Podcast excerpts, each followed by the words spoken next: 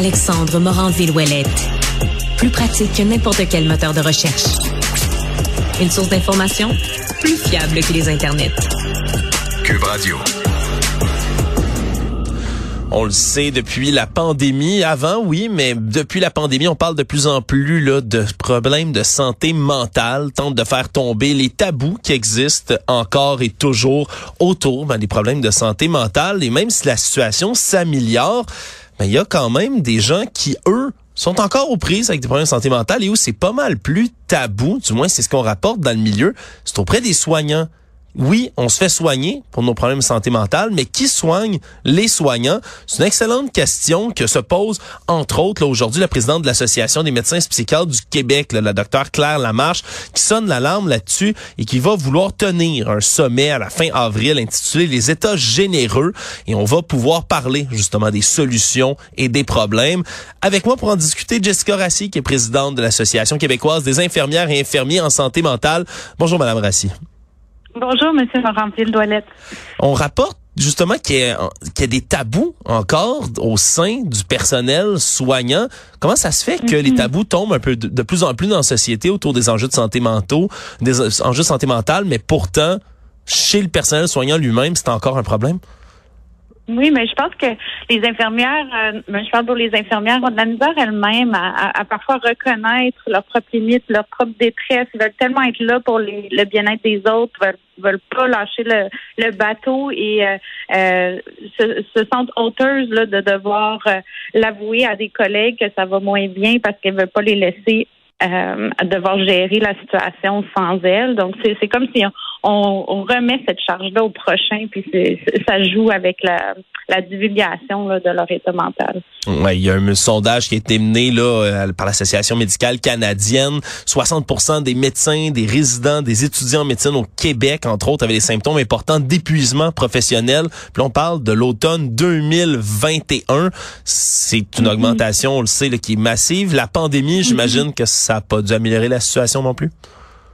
Non, effectivement, on avait des enjeux avant la pandémie. C'est pas la, faute uniquement de la pandémie, mais c'est sûr qu'elle a exacerbé certaines situations. Euh, moi, comme professeur euh, à l'université de Sherbrooke, je le vois chez mes étudiants. On avait même fait des sondages là, euh, pendant la pandémie à voir comment ils allaient nos étudiants, puis les niveaux de, de détresse, de, symptômes d'anxiété, des symptômes dépressifs, même des tas de stress post-traumatique étaient déjà présents. Puis ça, c'est les mêmes étudiants qui sont maintenant sur le marché du travail. Donc, ils arrivent déjà avec une vulnérabilité, une, euh, une détresse, puis ça, ça, ça ne fait qu'exacerber la situation actuelle.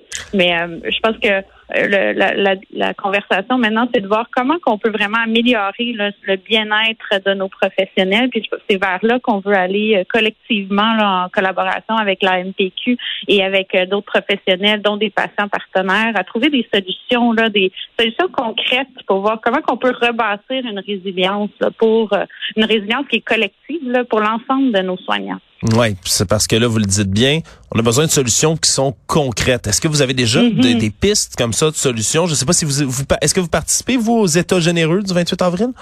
Oui, je serai présente. Puis la, la journée se veut vraiment un, un travail collectif là qui, qui c'est sûr qu'on a des, des bases là, dont le, les quadruples objectifs. On veut améliorer l'expérience euh, patient, l'expérience des patients partenaires, la santé de, de, la population en général, puis tout ça avec. On veut pas des coûts exorbitants. on veut des, des, tenter même de réduire les coûts, mais d'avoir des coûts euh, normaux, puis euh, d'améliorer surtout le bien-être des professionnels en, en service. Puis tout ça en, se mettant ensemble, en trouvant des solutions concrètes en lien avec ces objectifs-là pour euh, aller de l'avant puis euh, les, intégrer dans les milieux de soins.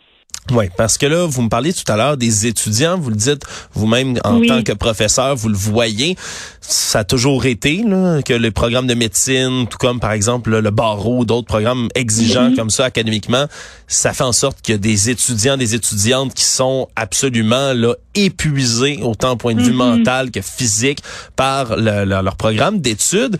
Qu'est-ce qui a changé? Qu'est-ce qui fait en sorte que c'est ça empire maintenant? Est-ce que c'est, par exemple, le, reste du coût de la vie qui a augmenté, le fait qu'on a besoin de plus travailler, par exemple, pendant qu'on est aux études, en même temps où on mène un programme? Qu'est-ce qui, qu'est-ce qui cause cette mm-hmm. augmentation-là de la détresse?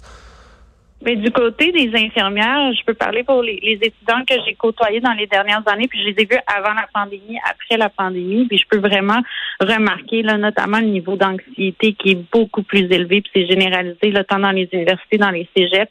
Euh, ces, ces, ces infirmières-là, ils ont vécu beaucoup de, de, de, d'incertitude quand à leur euh, à, leur formation. Ils étaient en stage dans les milieux. Après ça, ils étaient plus en stage. Euh, il y a eu des impacts sur euh, leur, formation en termes de stabilité. Puis là, avec tout ça, on les a envoyés aussi dans le réseau dans une situation pandémique où est-ce qu'on a eu plusieurs enjeux. Ils ont vu des, des situations assez traumatiques. Là, moi, j'ai plusieurs étudiants qui m'ont rapporté des, des situations traumatiques qui ont corps de la difficulté à, vivre avec, là, puis à, accepter qu'ils ont vécu ça. Et euh, il y en a qui, qui, choisissent carrément de se réorienter même, puis de poursuivre des études supérieures pour vouloir changer les choses et améliorer les choses notamment. Oui, parce que c'est pas normal, on s'entend, vous et moi, là, Madame Rassi, que les étudiants, là, on parle même pas encore des médecins ou des infirmières, des infirmiers, on parle de nos futurs mm-hmm. infirmiers, de nos futurs médecins que ces gens-là soient déjà épuisés avant d'entrer sur le marché du travail. Est-ce que c'est pas à la racine du problème justement au départ, au niveau académique qu'on devrait euh, qu'on devrait regarder? Ben, je pourrais dire c'est c'est c'est pas juste le côté académique, notamment dans nos étudiants, on a des étudiants qui sont infirmières, qui poursuivent au baccalauréat notamment. Mm. Puis parmi ces étudiantes-là, c'était surtout elles qui ont eu beaucoup beaucoup d'anxiété parce qu'elles travaillaient en même temps, parfois même à temps mm. plein et allaient aux études. Donc c'est sûr que ça, ça, ça, a augmenté la, la détresse puis l'anxiété, puis surtout dans une situation incertaine que qu'elles ont vécue. Fait qu'elles vivent un peu les, les effets secondaires de tout ça, puis doivent poursuivre leurs efforts malgré tout ce qu'elles ont vécu et les choses à, travers lesquelles elles ont passé. Hmm. La présidente de l'Association des médecins psychiatres du Québec, elle déplorait une chose, entre autres, qui est peu mhm. de données, trop peu de données qui existent sur la santé mentale des soignants ici au Québec. Est-ce que la rencontre du 28 avril prochain, ça va être une occasion justement peut-être de refaire un bilan, d'aller plus loin que les simples sondages, peut-être capable vraiment d'avoir un, un meilleur pouls? Parce que quand on s'attaque à un problème, faut bien le connaître? Mhm, absolument, mais je pense que ça va être un moment pour faire ressortir là, ces expériences-là, ressortir des moyens de mieux euh, identifier là, ces, toutes ces situations-là, les mettre en commun, puis euh, trouver des, des, moyens d'aller de l'avant euh, basés sur des statistiques ou des, des, des, des données concrètes.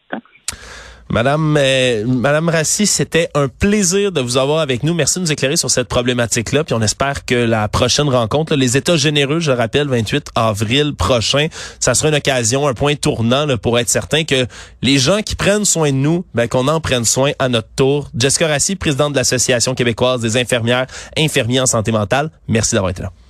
Merci à vous.